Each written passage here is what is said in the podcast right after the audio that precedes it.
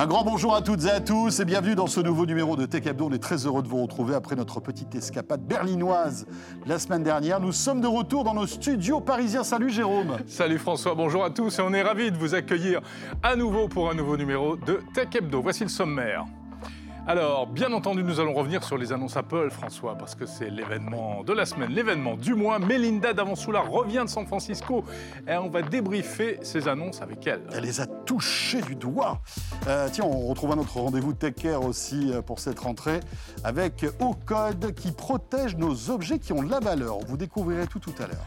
On va parler cybersécurité, comme très souvent dans Tech Hebdo, vous le savez. Benoît oui. viendra nous décrypter le doxing. Qu'est-ce que c'est que ça? Ben, écoutez, il vaut mieux que ça ne vous arrive pas. à nous non plus d'ailleurs. Franchement, je ne sais pas du tout ce que c'est. Ça va être très intéressant tout à l'heure, Benoît Gonenwald. Bienvenue dans ce nouveau numéro de Tech sur la chaîne Tech Co.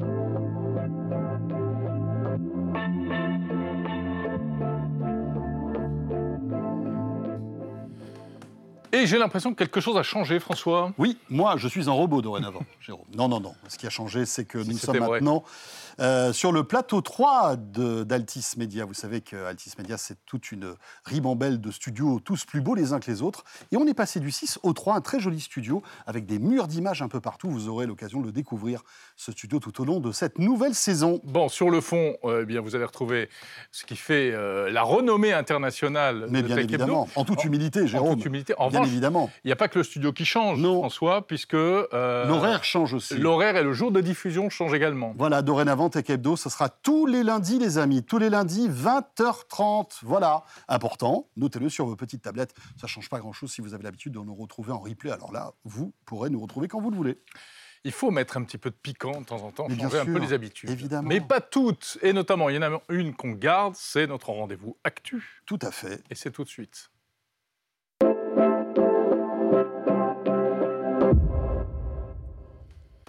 Et Jérôme, l'actualité la semaine dernière, on ne pouvait pas passer à côté de cette actualité. C'était bien sûr la keynote Apple. Évidemment. Et d'ailleurs, vous avez pu la suivre euh, en direct, ah en live euh, sur Tech Hebdo, sur Tech, sur Co, pardon.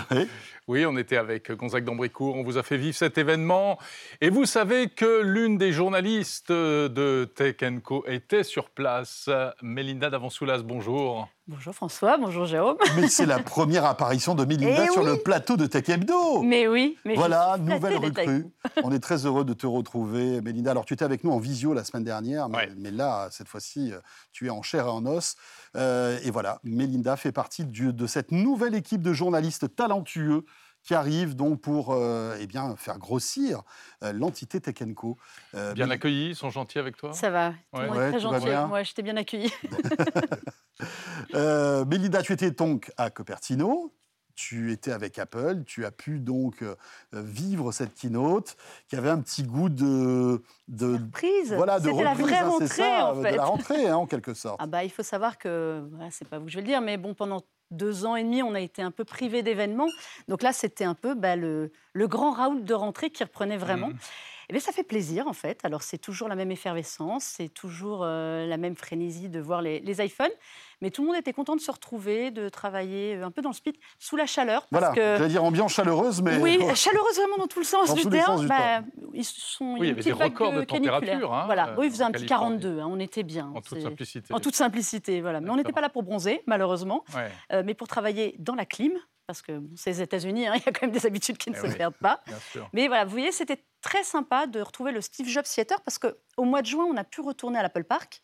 Euh, pour la conférence euh, la des WWDC. Voilà, exactement. Mais on était à l'intérieur de vraiment du bâtiment central, vous savez, mhm. cette espèce de donuts.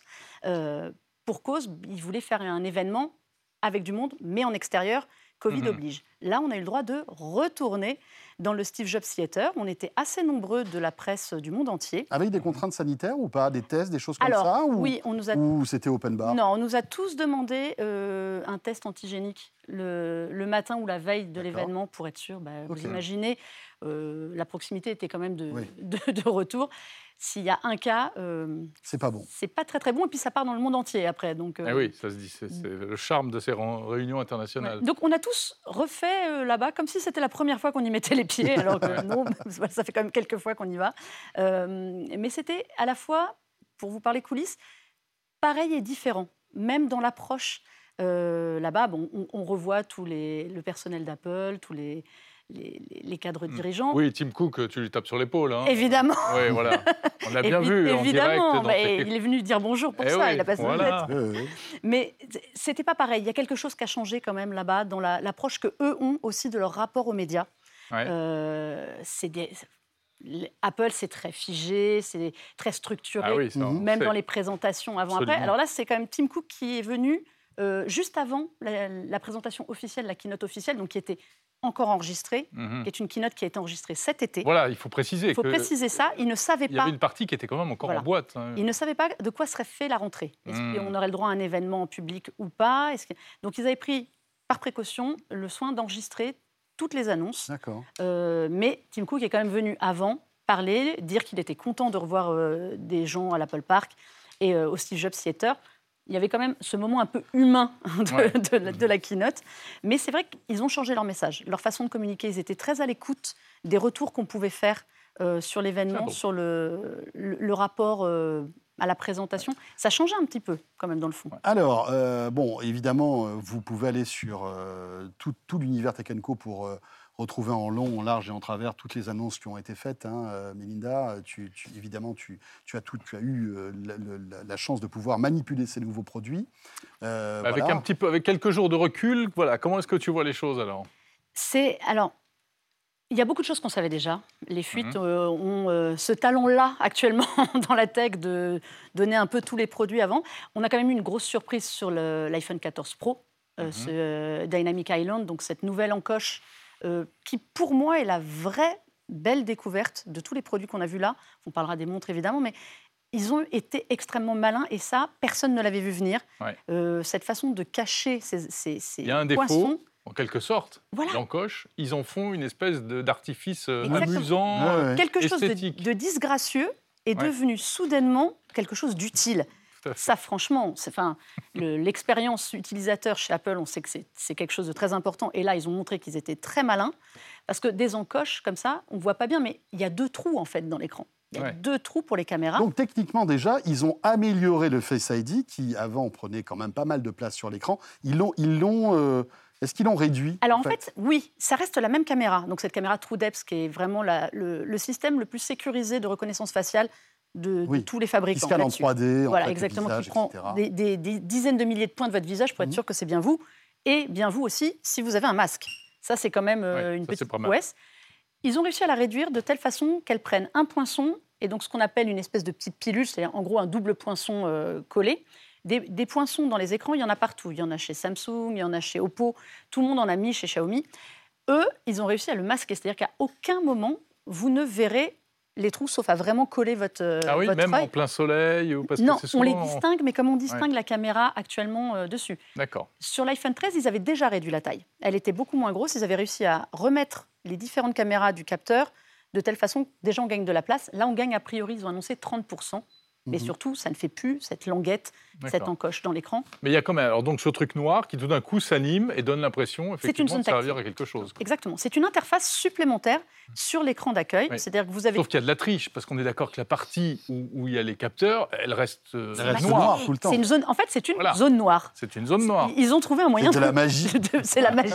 il y a une zone noire qui reste affichée en permanence. C'est pas mal. Ça aurait plu à Steve Jobs, ça, hein, un truc comme ça. Je, je pense que autant il y a deux, trois trucs qui ont changé sous l'ère Tim Cook qu'il n'approuverait pas. Mhm. Là-dessus, je pense qu'il aurait trouvé ça extrêmement C'est vrai que c'est un très très bel effet euh, visuel, ou comment se servir d'un défaut pour en faire quelque chose de waouh en fait. Voilà, et vous c'est ça qui est fort. Et, ça va être ultra personnalisable, puisque ça va être vraiment les applications que vous utilisez.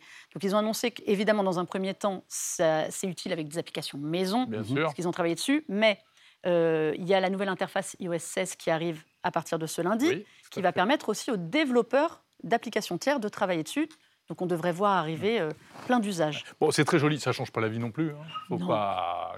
on, en reparlera dans quelques mois, mais a priori. alors bon, amélioration photo, etc. sur l'iPhone 14. Voilà, grosse amélioration photo en vue. On passe quand mmh. même d'un capteur. Vous savez, Apple, c'est ceux qui restaient campés sur leurs 12 mégapixels de capteur. Les trois capteurs pour le mmh, mmh, Pro, c'était 12 et rien d'autre quand la concurrence annonce 100 ou même 200, on a vu la semaine dernière, chez Motorola. Eux, ils s'en moquent. Ils ont changé quand même là, ils sont passés de 12 à 48. Enfin, c'est oui, oui. c'est une révolution, comme on disait à une époque. c'est une révolution. c'est une vraie révolution. Alors, ça change quoi? Quand on zoome vraiment, on a une. Alors, véritablement. Un zoom amélioré? Oui.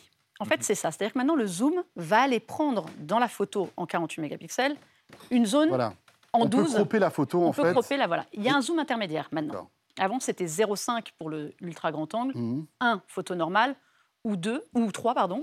Maintenant, ils ont mis 2. Alors, c'est tout mhm. bête, on se dit c'est juste un, étage au milieu. Hmm. Non, ça change quand même la qualité de la photo que vous allez parce avoir. C'est un truc qu'on utilise assez au quotidien, hein, quand même, le zoom, les bah, différentes euh, le zoom, voilà, c'est tout bête, mais ça peut arriver euh, de, l'utiliser. Là, vous allez avoir une photo en zoom x2 qui sera de meilleure qualité, et en zoom x3 aussi.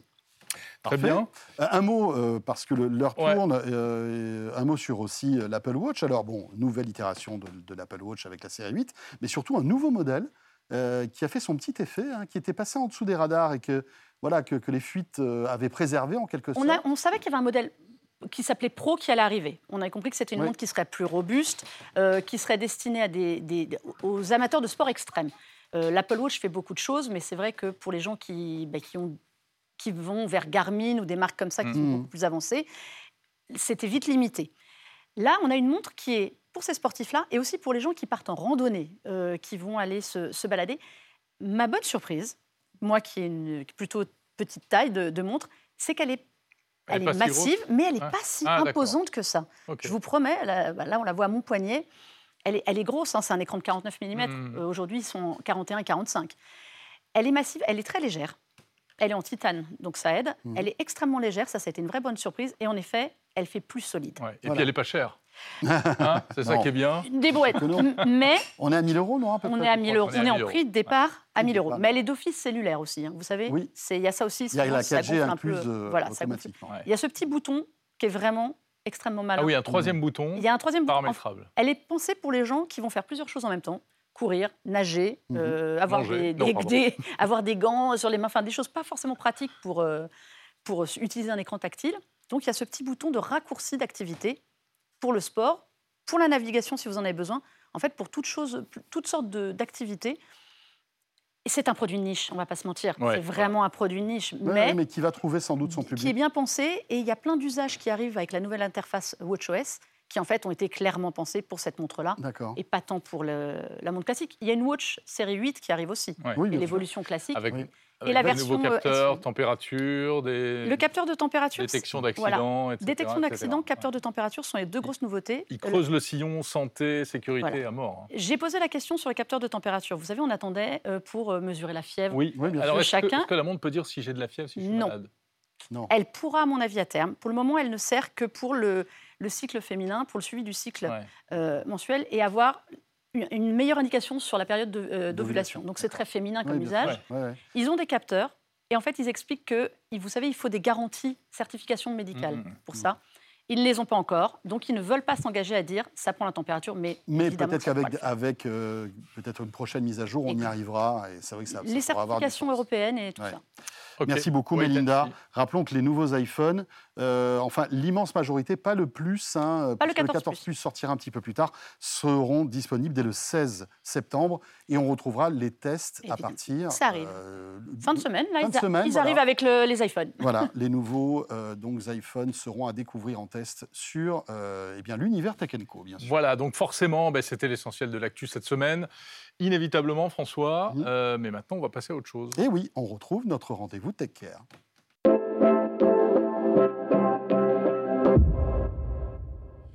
Avec Dominique Chabot, président d'Ocode, qu'on a le plaisir d'accueillir. François, bonjour Dominique. Bonjour. Bonjour Dominique. Ocode, donc, euh, qui est un concept qui nous aide à protéger euh, nos objets du vol. Est-ce que vous pouvez nous présenter Ocode? Je crois que vous êtes originaire de La Roche-sur-Yon. Oui, je suis originaire de, Vendée, tout à fait. Et on a des locaux en Vendée et, à Nantes. Ouais.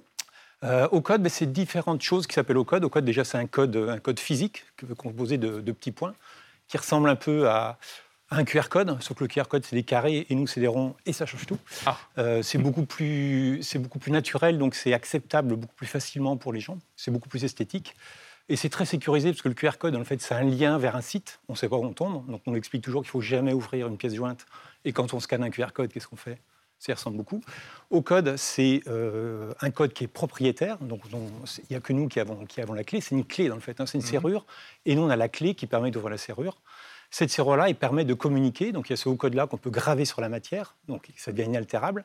Donc, si c'est gravé sur euh, un ordinateur ou des choses comme ça, si quelqu'un vous prend votre ordinateur, il est obligé de retirer le code. Euh, donc, c'est relativement complexe euh, à enlever.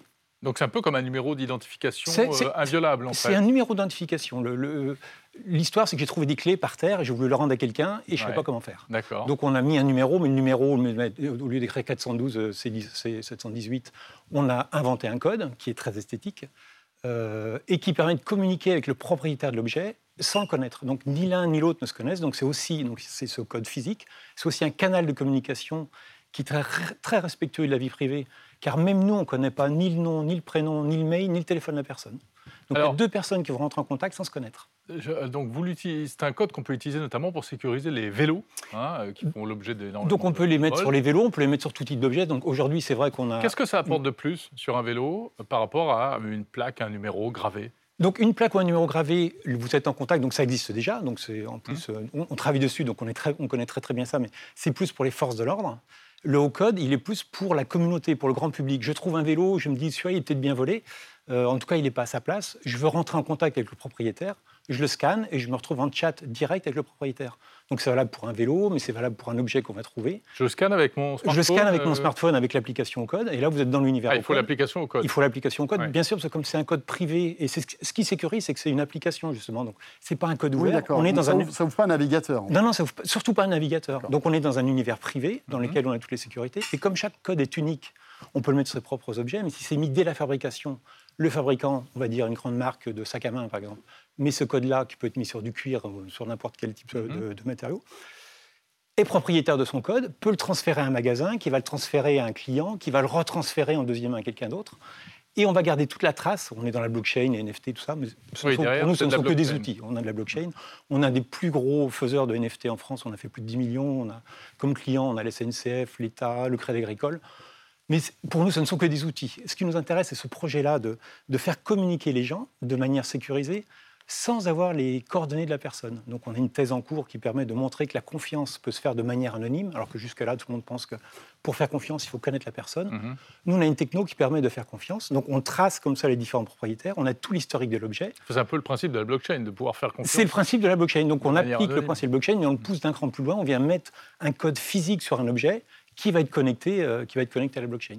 Donc avec ça, ça permet, un, de, rendre l'objet à quelqu'un qu'on ne connaît pas, hmm. mais ça permet aussi de lutter contre la contrefaçon, parce que chaque code étant unique, quelqu'un qui ferait un duplicat, ben, ça ne sert à rien parce qu'il n'y a qu'un propriétaire, donc quelqu'un qui copierait mon sac, je serais propriétaire des deux sacs.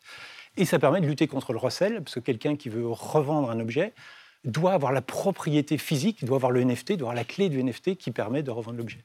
Donc on fait, euh, on, fait trois actions en même temps, on lutte contre le recel, euh, on lutte contre la contrefaçon, et on permet d'avoir un canal de communication qui est très respectueux de la vie privée. Même nous, si on se faisait hacker, ça n'arrivera pas, mais si on se hacker, on n'a pas les noms, prénoms, adresse mail, ni, hein. ni, téléphone de personne.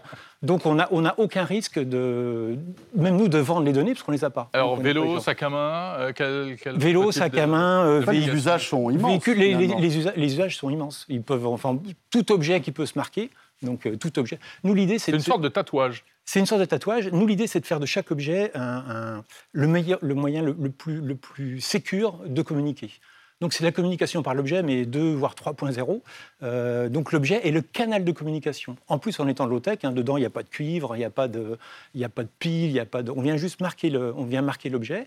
On fait des, on grave un petit peu euh, avec un laser, et après l'objet euh, a sa propre vie. Tous les documents, donc on a un, coffre-fort numérique qui est associé. Quand je suis le propriétaire de l'objet, j'ai mon coffre-fort numérique dans lequel j'ai mis mes factures, j'ai mis mes différents éléments. Euh, et puis, je peux transférer cet objet-là à quelqu'un d'autre. Qui peut utiliser au code euh, Des particuliers ou des entreprises? Parce que j'imagine que ce n'est pas gratuit. Donc, il y, a deux parties. Il y, a un aspect, on va dire, grand public, communauté. Donc, on va démarrer la communauté dans deux mois euh, pour que tous les gens puissent utiliser le, utiliser le, haut code. Pour se rendre les objets entre eux ou pour dire euh, vous êtes gentil, vous avez attaché mon vélo avec votre cadenas en attachant mmh. votre vélo.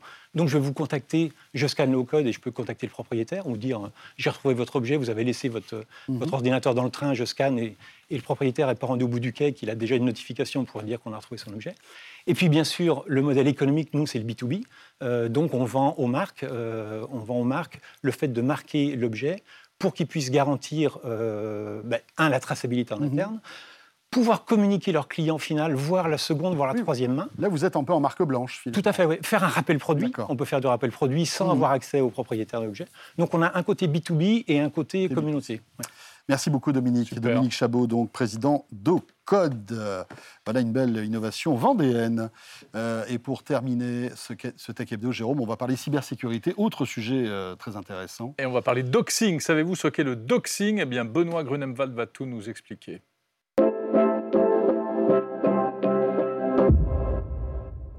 Et notre rendez-vous cybersécurité en partenariat avec EZ. Et on est très heureux de retrouver Benoît Grunenwald. Bonjour Benoît. Bonjour. Bonjour Benoît. Merci d'être avec nous. Alors Benoît qui, euh, vous le savez, est expert cybersécurité chez EZ et qui régulièrement vient dans euh, Tech Hebdo eh bien, nous commenter l'actualité de la cybersécurité qui est toujours à la fois euh, passionnante, mais aussi assez effrayante. Parfois inquiétante, mm. mais il y a des choses qu'il faut, euh, il vaut mieux ne pas ignorer, précisément. Et notamment le doxing. Alors je l'ai dit, le doxing, euh, en gros, c'est le fait euh, que des informations qui nous sont personnelles soient sont révélées publiquement. pourquoi ce mot, tout d'abord, Benoît? Ça vient d'où? C'est un mot qui est une contraction de dropping et de doc, docs. Donc ça nous fait doxing, c'est le fait de rechercher et de partager des documents confidentiels, privés, sur des personnes ou des sociétés.